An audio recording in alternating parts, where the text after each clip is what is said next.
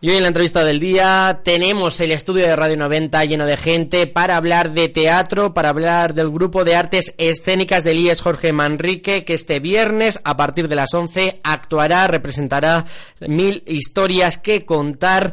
También por la tarde, el martes a las 8 tendrá una representación y como decía, tenemos el estudio de Radio 90 lleno de gente y a su profesora Isabel Cortijo. Muy buenos días. Buenos días.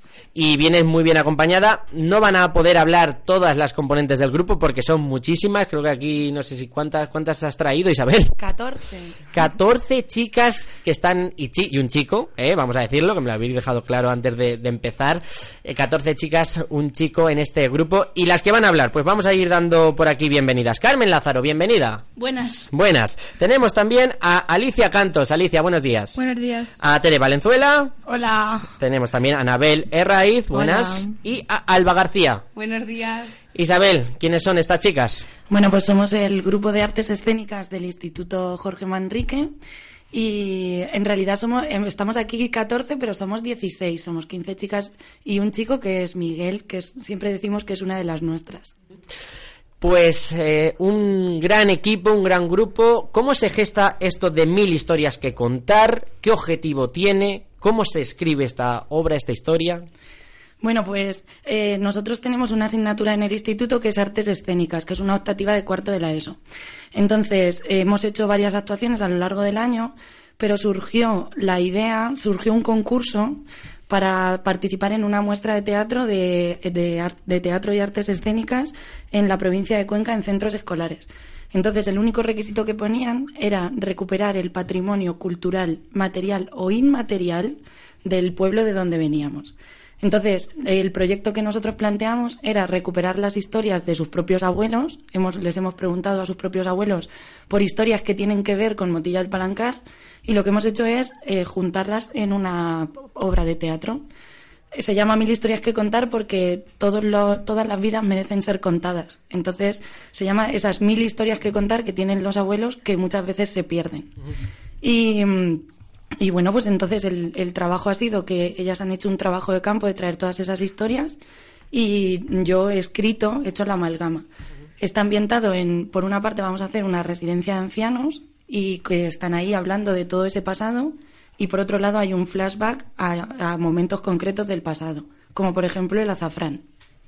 Qué bonito, qué bonito y, qué gracias te tenemos que dar casi toda la población de Motilla por haber recopilado esa información. A ver, chicas, ¿alguna historia? ¿Alguien que quiera contar lo que aportó a esta obra de teatro? Por- venga, va, Carmen, por ejemplo. ¿Qué, qué recogiste tú por ahí? ¿De quién era? Pues yo le pregunté a mi abuela Angelines que me contara una historia de cuando er- ella era pequeña y me contó que aquí a Motilla vino un elefante y que nada, pues que el elefante se murió en medio de la actuación y era sobre eso.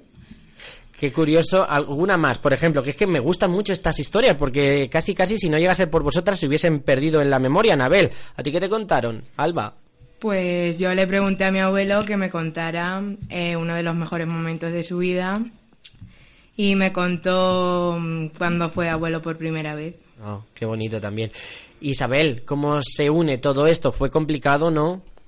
Bueno, fue bastante complicado, fue una tra- un trabajo de escritorio bastante largo. Me pegué un puente bastante extenso escribiendo, intentando darle una estructura que tuviera coherencia y que todas pudieran hablar, que todas tuvieran más o menos protagonismo, porque no solo es contar la historia, sino que hay un diálogo que permite que esa historia se dé, ¿no? Entonces, bueno, pues un poco complicado, la verdad. Yo nunca había escrito nada parecido. Jolín, y te has atrevido con algo así de estas características que además tiene ese componente sentimental que hace que tengamos que ser, si cabe, todavía más cuidadosos. Creo que aquí tenemos hablando en los micrófonos a azafraneras y a personas del presente. A ver, ¿quién es azafranera? Que levante por aquí la mano. Eh, Tere. Tere, por ejemplo, ¿cómo es tu personaje de azafranera? ¿Cómo ha sido prepararte esta obra? Cuéntanos. Pues se basó más o menos en mi personalidad también, porque es muy maruja y muy cotilla. y eso. Y el, el personaje, prepararlo ha sido con mucho ensayo, eh, muchos intentos y, y ya, y dedicarle mucho tiempo. ¿Conocías el trabajo de azafranera? No mucho. ¿Y te ha sorprendido lo que eso conlleva? También cómo te has ambientado, porque a la hora de vestir, visten de época, ¿no? ¿Te ha costado encontrar el traje? Sí. Ha sido gracias a Isabel. Ha sido gracias a Isabel, la profe, que al final es el comodín, supongo, a la que todo, a las que todas han recurrido. Isabel, ¿cuántos WhatsApp a altas horas de la madrugada has recibido o a horas intempestivas? Bueno, creo que ayer mismo con Anabel, por ejemplo, estábamos hablando a la una y media, o sea que llevamos una semana bastante intensa. Bastante intensa. Ahora vamos a hablar de esas semanas, de esas actuaciones que tenemos, pero quiero saber un poquito más de cómo se compuso esta obra. Por ejemplo, Alicia, eh, ¿tú qué aquí interpretas? ¿Cuál es tu personaje? Era enamorada. Una enamorada. Sí. ¿Está en el pasado? ¿Está en la actualidad? En la actualidad. En la actualidad. O sea, ¿es de la residencia de ancianos o no? Eh, ¿Cómo ha sido meterte en el papel de una persona mayor? Porque es complicado, porque tú eres muy jovencita. Pues ha sido complicado, pero te vas fijando en la gente mayor y en los gestos que hacen y te vas poco a poco metiendo y Amor con canas, Isabel. Qué bonita combinación. Vaya que sí. o sea que también, claro, que también hay amor por encima de los 70 y de los 80 y en cualquier época hay amor. Y nos metemos en esta semana, en estos días previos a la actuación, como lo estamos viendo. Creo que hicisteis una prueba, una muestra en Cuenca hace aproximadamente una semana. Eh, ¿Cómo está yendo? ¿Cómo se preparan esta obra? La participación que hicimos la semana pasada en Cuenca es precisamente por la muestra en la que estamos participando, donde todos los institutos y colegios, centros educativos en los que, que participan en la, en la muestra, pues hacían una- un, una- un pequeño ejemplo, ¿no? Entonces nosotros llevamos 10 minutos, por lo tanto eso pues lo, lo estuvimos trabajando antes. Pero es verdad que desde que han hecho las evaluaciones, pues los, el número de ensayos y las horas de ensayo han subido. Y bueno, pues los estamos preparando con mucho trabajo y muchas horas. también. ¿Y con muchos nervios? A ver, por aquí que hable alguien. Por ejemplo, Alba, ¿muchos nervios o no? ¿Cómo lo llevamos? Bueno, con unos pocos de nervios, pero más o menos eh, conforme van saliendo los ensayos mejor, pues nos sentimos mejor y más tranquilas. Carmen, ¿qué es lo más difícil de esta obra para ti?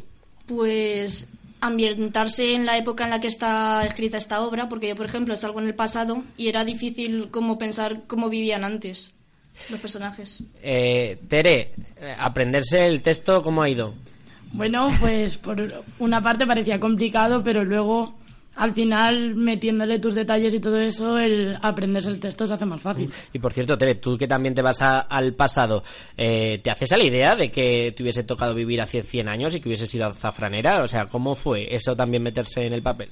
Pues muy difícil, la verdad, porque todos los gestos que hacían y las personalidades y las palabras que decían, todo eso era distinto a los nuestros. Y pues, Y el trabajo, ¿no, Isabel? El trabajo que hacían esas mujeres, esas heroínas de hace mucho tiempo, que quizás es casi lo más destacable, ¿no? ¿Cómo podían trabajar tanto? Claro, la, la curiosidad es que al ser ancianos que están recordando y luego también, por otra parte, el pasado, eh, por suerte, el intercambio intergeneracional ha permitido que las alumnas accedan a una información que parece muy alejada a ellas, pero que no hace tanto tiempo, ¿no? Eh, el azafrán, por ejemplo, o los hombres que trabajaban en el campo, que también es una parte del pasado que sale, pues es, es curioso ver cómo almorzaban, qué llevaban al campo, eh, qué tipo de conversaciones tenían, incluso los gestos, ¿no? Porque ahora nosotras estamos muy acostumbradas a ir con vaqueros, pero las azafraneras, por ejemplo, hemos tenido que tener mucho cuidado con los gestos de las piernas y cosas así. O sea que, O sea, que- bueno, que un trabajo de investigación. Ha cambiado hasta lo- los gestos, ¿no? Que las mujeres se mueven ahora diferente de cómo lo hacían hace 70, 80 años. Sí, yo creo que sí, ¿no? Antes eran mucho más comedidas, ahora eh, hay mucha más libertad, por suerte. Eh, nos gusta, nos gusta. Oye, Isabel, y tú no eres de Motial Palancar, ¿no? Pero te has metido aquí en la historia, te has puesto el mono de trabajo para conocer la historia de Motial Palancar en artes escénicas. Por cierto, unas artes escénicas que es territorio casi en exclusiva de las mujeres. ¿Por qué? Tú como profesora, ¿qué opinas? ¿Qué piensas? Pues la verdad es que no sé por qué solo tenemos un chico, que por cierto, antes estabas diciendo amor con canas y el chico hace una reflexión que, que me gustaría compartir, que es que realmente envejecemos cuando perdemos la ilusión, ¿no? Entonces, es, es un poco la línea temática que tenemos en, en toda la obra. ¿Por qué más chicas? Pues, hombre, es una optativa. No sé por qué se apuntan más chicas. A lo mejor los chicos son más vergonzosos, pero eh, realmente creo que depende de cada año. Bueno, vamos a preguntarle a las chicas porque las tenemos aquí. ¿Por qué os apuntáis a artes escénicas y por qué creéis que los chicos no lo hacen? Alicia. Bueno, yo creo que los chicos eh, se cortan más ante estas optativas y las chicas como que... O sea, a ver, yo creo que Es que no sé. No te, no te preocupes. Anabel, eh, tú, por ejemplo, ¿por qué te apuntaste? Artes escénicas, y no sé si esto te gusta para continuar el año que viene, o incluso de forma amateur, o incluso como carrera profesional, que todo puede ser. Pues yo me apunté porque tengo amigas que tienen más años que yo y han ido a artes escénicas y me hablaron muy bien de la asignatura. Y pues no sé, lo quería vivir yo misma y la verdad es que sí, me gusta y me gustaría seguir, pero no como carrera profesional porque me interesan otras cosas, pero Bueno, no me importa. Y Anabela, tú también la recomiendas, supongo. yo sí, yo se la recomiendo a todas mis amigas que son más pequeñas.